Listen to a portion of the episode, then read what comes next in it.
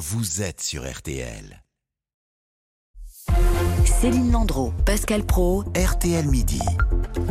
C'est une première. Le navire humanitaire Ocean euh, Viking a accosté dans la matinée en France, dans le port de Toulon, avec 230 migrants à son bord, après trois semaines d'errance en, en mer.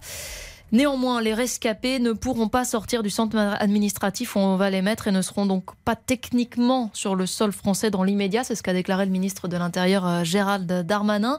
Bonjour Sophie Joussin. Bonjour, bonjour à tous. Vous êtes euh, journaliste au service étranger ici à RTL. Alors on parle depuis quelques jours euh, de l'Ocean Viking, mais ce n'est pas loin de là le seul bateau humanitaire à sillonner la Méditerranée. Non, plusieurs ONG ont leur propre bateau et en dehors de l'Ocean Viking de SOS Méditerranée, il y a quelques jours, trois navires humanitaires ont débarqué au total près de 600 migrants en Italie, Reggio Calabria dans l'extrême sud du pays et à Catane en Sicile. Euh, Au-delà des bateaux humanitaires, qui vient en aide aux migrants? Alors d'autres navires euh, recueillent effectivement régulièrement à leur bord des migrants en détresse hein, parce que les bateaux humanitaires n'arrivent pas euh, à être partout euh, tout le temps et de toute façon n'importe quel capitaine de navire doit prêter assistance dès qu'il reçoit un appel de détresse. Alors ça peut être des navires militaires, des bateaux de pêche ou bien des cargos. Mais en général, ils accostent où euh, ces migrants? Alors pour les sauvetages en Méditerranée, les navires euh, en détresse se trouvent presque entre- en totalité entre la Libye et l'Italie ou entre le Maroc et l'Espagne. hein. Ce sont les trajets les plus utilisés par les migrants. Donc les bateaux doivent accoster dans les ports les plus proches. hein. Ça peut être euh, ceux de l'Italie, mais également à Malte ou en Tunisie, voire en Espagne. Ça, c'est ce que dit le droit maritime, Sophie. Oui, le navire doit être accueilli dans le port sûr le plus proche. Alors, il faut savoir que la mer Méditerranée est divisée en plusieurs zones de recherche et de secours et chaque zone dépend d'un État. Et donc, ce pays se doit de secourir les passagers du navire en détresse et de les accueillir dans un de ses ports. Et ensuite? Alors, dans un premier temps, les migrants sont pris en charge par le pays d'accueil.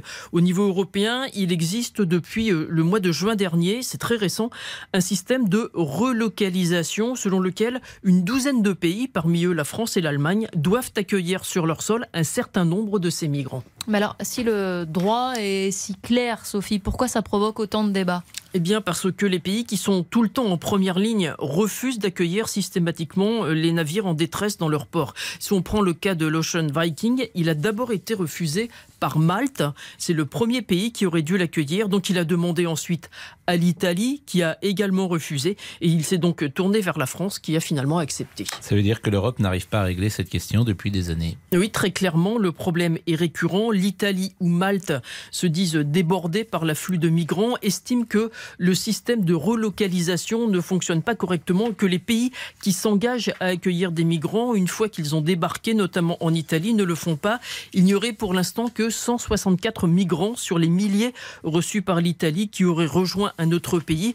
C'est dans le cadre de ce processus de relocalisation et que la France, d'ailleurs, a décidé de suspendre l'accueil prévu de 3500 réfugiés actuellement en Italie par mesure de rétorsion contre Rome après son refus d'accueillir l'Ocean Viking. Et certains souligneraient qu'il existerait une complicité entre ces organisations euh, non gouvernementales, ces ONG, et les passeurs. Et c'est toujours difficile sans doute à démontrer. C'est très difficile à démontrer, très difficile à savoir.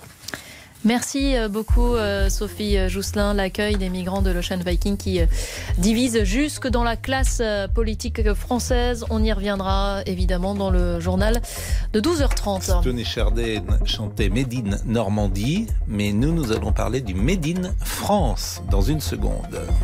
Céline Landreau, Pascal Pro, RTL midi jusqu'à 13h.